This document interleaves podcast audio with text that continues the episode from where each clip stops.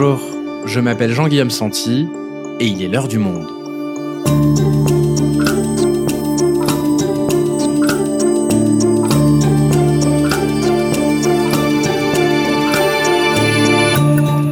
Aujourd'hui, qui de Marine Le Pen ou d'Éric Zemmour remportera le duel que se livre l'extrême droite? Alors que pendant 5 ans, la présence au second tour de Marine Le Pen était une évidence selon les sondages et que son leadership sur l'extrême droite était incontesté, la candidate du Rassemblement national est désormais en difficulté. Face à elle, Éric Zemmour grignote petit à petit des intentions de voix dans les sondages et multiplie les prises de guerre de cadres du Rassemblement national. Ivan Trippenbach couvre l'extrême droite au monde, elle nous explique les enjeux de ce match. Le Pen Zemmour, le match de l'extrême droite, un épisode produit par Cyrielle Bedu, réalisation Amandine Robillard.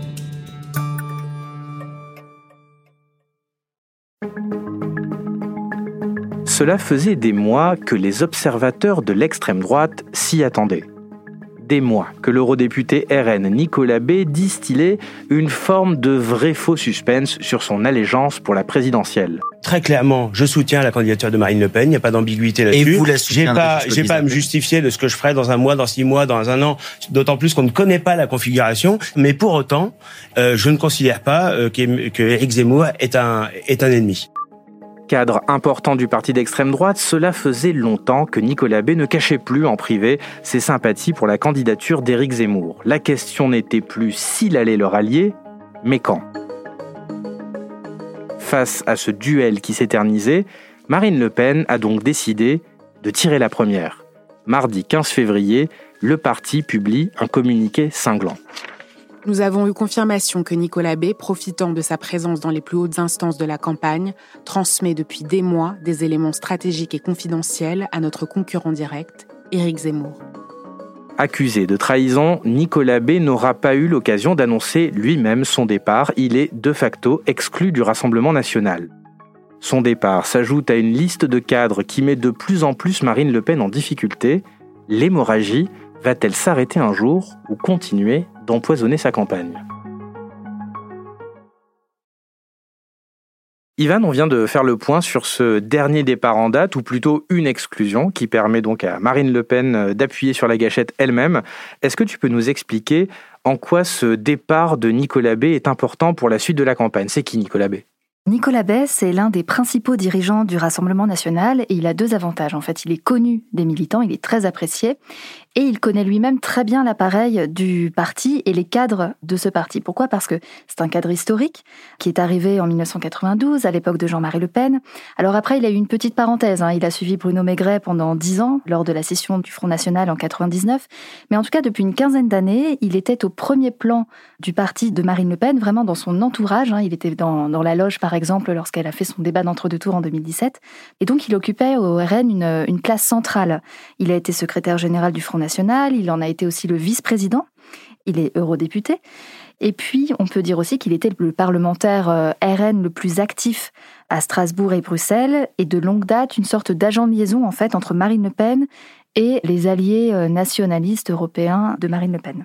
Donc c'est une prise de guerre très importante pour Éric Zemmour qui s'ajoute à une liste de départs, de trahisons qui commence à se faire longue. Alors est-ce que tu peux nous rappeler les épisodes précédents de ce feuilleton?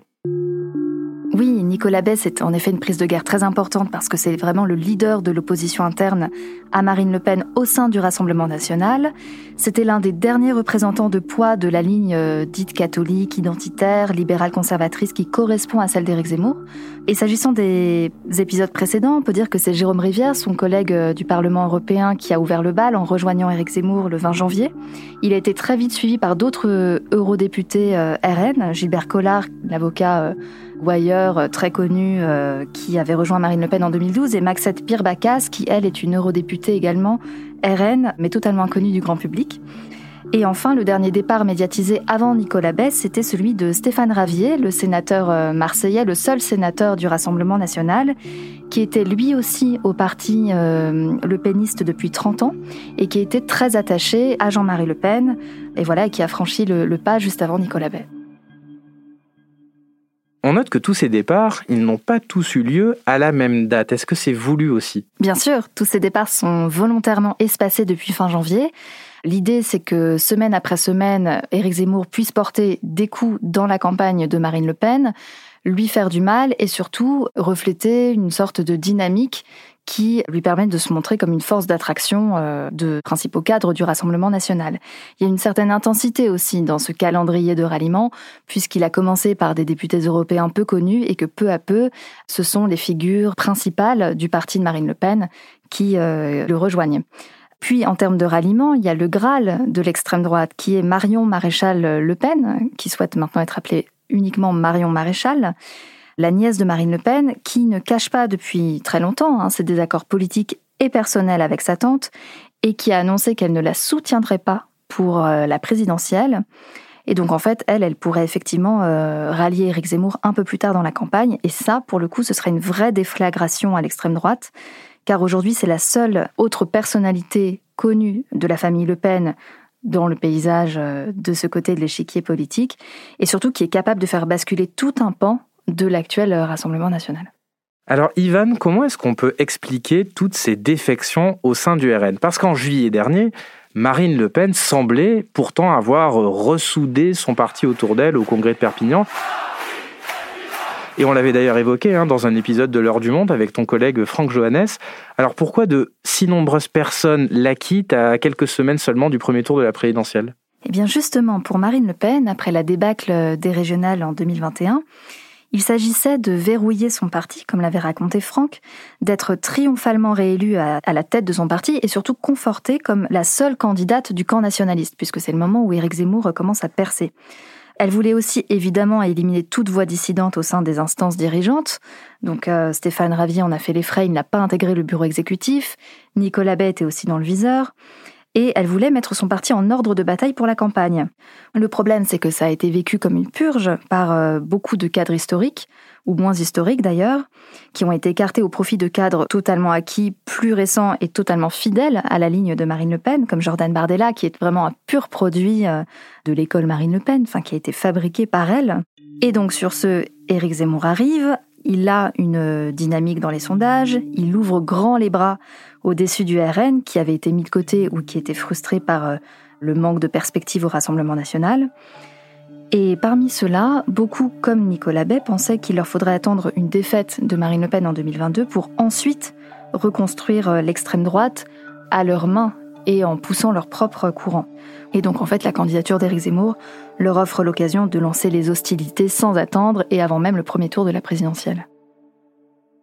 Et alors comment est-ce que Marine Le Pen elle-même, elle, vit tout ça, tous ces départs de son parti à la veille de la présidentielle? Mal, très très mal. Elle le vit très mal et c'est bien normal puisque son leadership n'a jamais été aussi euh, mis à mal parce que après 2017, il y a Florian Philippot qui s'en va, Marion Maréchal qui la quitte, mais ça reste assez circonscrit. Aujourd'hui, à propos de Jérôme Rivière et Gilbert Collard, par exemple, elle dit s'en moquer en privé. C'est vrai qu'elle est, elle est un peu railleuse, elle minimise la chose, mais vis-à-vis de sa nièce, Marion Maréchal, contrairement à ce qui peut être raconté, la tristesse, la déstabilisation de Marine Le Pen est sincère. Et c'est ce qu'elle racontait d'ailleurs sur CNews en janvier dernier. Bah écoutez, euh, je pense que si je vous disais que ça me touche pas, personne ne me croirait. Voilà, donc euh, j'ai j'ai avec Marion une histoire particulière parce que je, je l'ai élevée avec ma sœur euh, pendant les premières années de sa vie. Donc euh, évidemment, euh, c'est brutal, c'est violent, c'est difficile pour moi. Donc l'émotion de Marine Le Pen, elle est d'autant plus sincère que c'est évidemment la querelle familiale qui se joue euh, de nouveau, se rejoue éternellement. Mais surtout, c'est une inquiétude politique de sa part, puisqu'elle est hantée, comme tout le monde au Rassemblement national, par le souvenir de la scission qu'a connue le FN en 1999, lors de la guerre fratricide qui a vu s'opposer à l'époque Jean-Marie Le Pen et Bruno Maigret. Et alors rapidement, est-ce que tu peux nous rappeler ce qui s'était passé à l'époque? Fin 1998, le Front National s'était scindé en deux. Donc à l'époque, juste pour le rappel, Jean-Marie Le Pen craignait d'être euh, déclaré inéligible par la justice et avait déclaré que dans ce cas-là, ce serait sa femme Janie qui serait tête de liste aux européennes. C'était aussi pour contrebalancer la popularité de son numéro 2, Bruno Maigret. Or, ce dernier, à la fin de l'année 98, est parti fonder son propre parti, le Mouvement national républicain, le MNR, en embarquant avec lui la moitié des cadres à peu près deux tiers des militants, donc une grosse partie de l'appareil du FN. J'envisage le rassemblement de tous les Français qui ont nos idées, qui n'osaient pas euh, voter pour l'ancien Front National.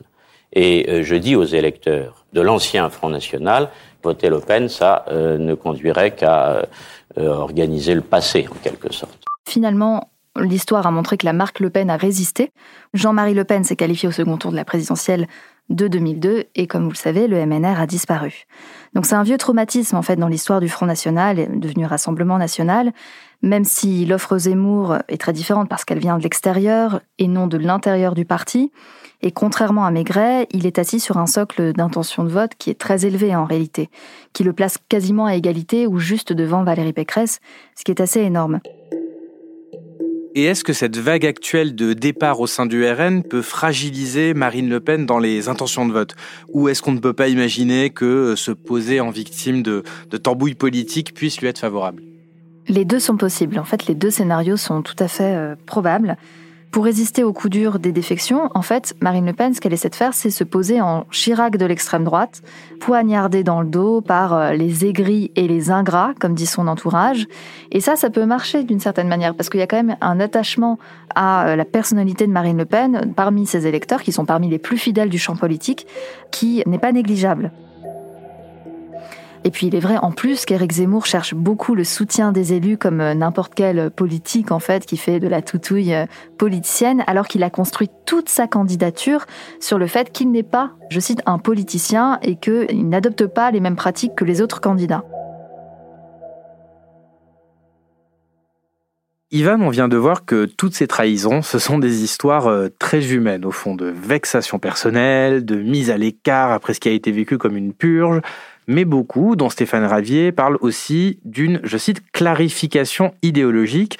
Alors, est-ce que ces ralliements mettent au jour des différences politiques majeures au sein du RN oui, bien sûr. En fait, ce qu'il faut savoir, c'est que l'extrême droite, c'est euh, un agglomérat de plusieurs courants. Elle n'a jamais été uniforme hein, depuis la création du Front National. Donc on trouve en son sein euh, plusieurs courants euh, dès l'origine, Ordre Nouveau, les royalistes, les catholiques intégristes, plus tard la Nouvelle Droite énormément de courants qui coexistent sous le leadership de Jean-Marie Le Pen. Marine Le Pen a transformé le parti en parti euh, national-populiste. Elle a vraiment imprimé sa ligne, même si au sein de son parti coexistait une autre ligne, davantage euh, identitaire, libérale, euh, conservatrice, qu'incarne davantage un Nicolas Bay, un Stéphane Ravier, et puis évidemment Marion Maréchal. Alors attends une seconde. Marine Le Pen est national populiste, Éric Zemmour est libéral conservateur identitaire. Concrètement, ça veut dire quoi tous ces termes? Alors national populiste, c'est euh, la ligne de Marine Le Pen, c'est-à-dire qu'elle a un projet plus populaire, en fait, plus social, plus axé sur la souveraineté de la France que sur l'identité chrétienne à tout prix et à toutes les sauces. En fait, elle s'est ancrée dans le Pas-de-Calais depuis 20 ans. Elle a vraiment euh, théorisé le fait de parler à un électorat des anciens bastions ouvriers. Et elle axe en fait tout son discours sur la lutte contre le déclassement, la critique des élites, du système, de ceux qui sont en fait les perdants de la mondialisation. Donc ça, c'est pour le, socle doctrinal du projet de Marine Le Pen. Mais depuis 20 euh, ans, elle a ajouté une stratégie qui est la stratégie de dédiabolisation qu'on connaît bien, c'est-à-dire qu'elle lit son discours pour se faire accepter du système médiatique et de la vie politique euh, française. Et en plus de ça, depuis 2017, elle est allée encore plus loin. Elle a vraiment souhaité se normaliser, en fait, se lisser, ce qui a créé ce fameux vide pour les partisans d'Éric Zemmour. Et elle a voulu insister sur un discours d'unité, de réconciliation des Français, parce que pour elle, en fait, en 2017, on était au moment des colères, donc dans un moment populiste. Et maintenant, euh, la société française est euh, fatiguée, dans l'incertitude, donc elle considère que celui ou celle qui gagnera la présidentielle sera le candidat qui saura rassurer, réconcilier et apaiser les Français. Voilà, c'est la leçon qu'elle a tirée de 2017 et notamment de son débat raté de l'époque. Donc ça, c'est du côté de Marine Le Pen. Euh, qu'est-ce qu'il en est du côté d'Éric Zemmour? Bah, Éric Zemmour, c'est très différent. D'abord, économiquement, il est plus à droite, il est plus libéral, c'est-à-dire qu'il est contre l'État social obèse, comme il le dit. Il passe son temps à fustiger les taxes et les impôts dans une rhétorique un peu poujadiste. Et puis surtout, lui, il a une conviction complètement différente. Il veut cliver.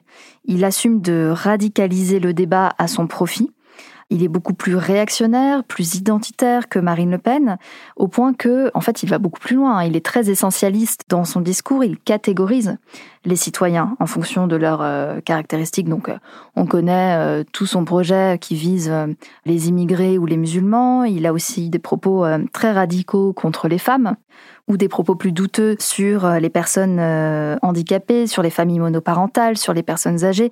Bref, chez lui, tout est sujet à division. Il a tout un discours qui incite à la haine raciale. Il se revendique euh, xénophobe, il promeut la théorie raciste et complotiste du grand remplacement, et il assume d'être un candidat anti-immigré. Donc euh, il vise tout au long de son projet et dans son discours politique les étrangers et plus largement les immigrés en France. Mais sur le discours sur l'immigration, sur les mesures proposées, on est d'accord qu'il ne faut pas pour autant considérer que Marine Le Pen est euh, beaucoup plus modérée qu'un Éric Zemmour. En fait, Marine Le Pen se distingue d'Éric Zemmour en technicisant ses mesures, ce qu'elle nomme son projet nationaliste clé en main. Donc, par exemple, quand elle cible les droits sociaux des étrangers, elle va durcir les conditions pour percevoir des minima sociaux, tandis qu'Éric Zemmour dit moi je supprime purement et simplement. Donc voilà, il y a une petite nuance euh, dans leur programme. On a aussi beaucoup parlé du fait que Marine Le Pen ne serait plus contre l'islam dans la République, mais seulement contre l'islamisme.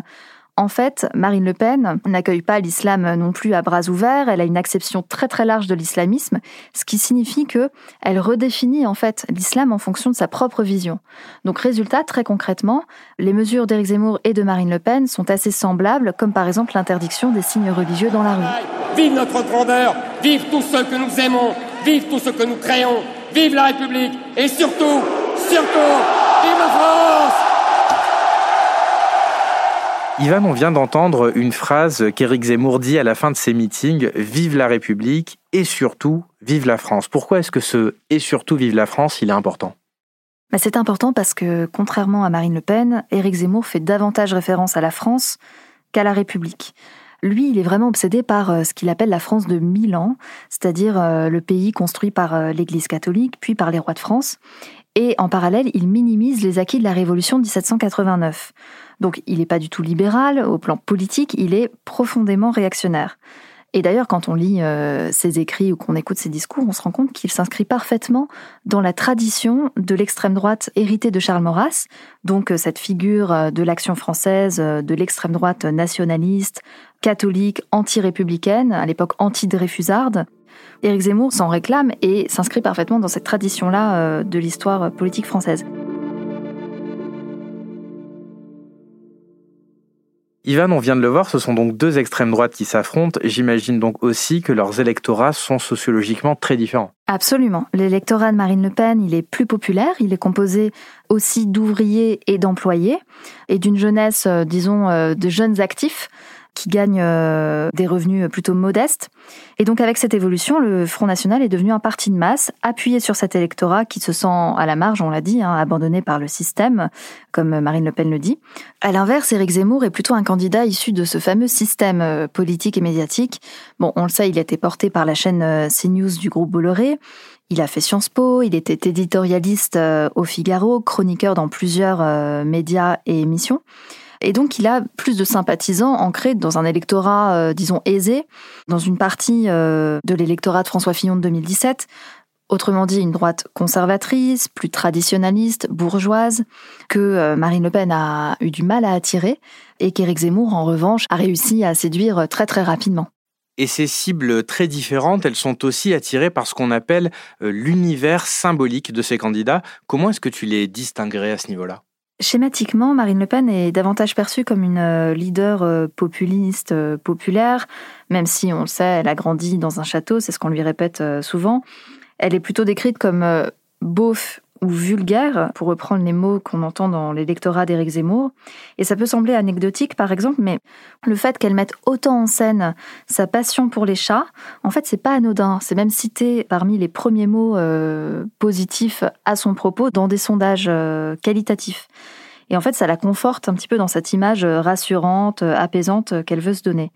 En face, Éric Zemmour, au contraire, il passe plutôt pour un homme euh, érudit, cultivé, alors même qu'il remet en cause en permanence l'autorité intellectuelle à la fois des scientifiques et des universitaires, et qu'il s'adonne lui-même euh, au révisionnisme hein, euh, historique.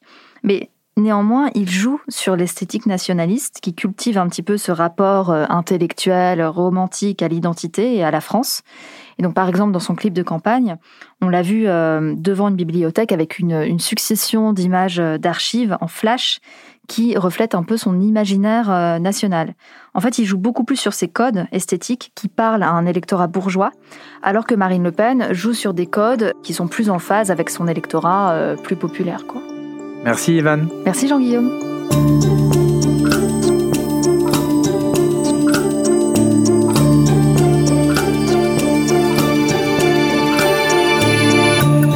Si vous souhaitez suivre la couverture de l'extrême droite par le monde dans le cadre de l'élection présidentielle à venir, je vous invite à lire tous les articles de Ivan Trippenbach et Franck Johannes en allant vous abonner sur notre site lemonde.fr. C'est la fin de l'heure du monde, le podcast quotidien d'actualité proposé par le journal Le Monde et Spotify.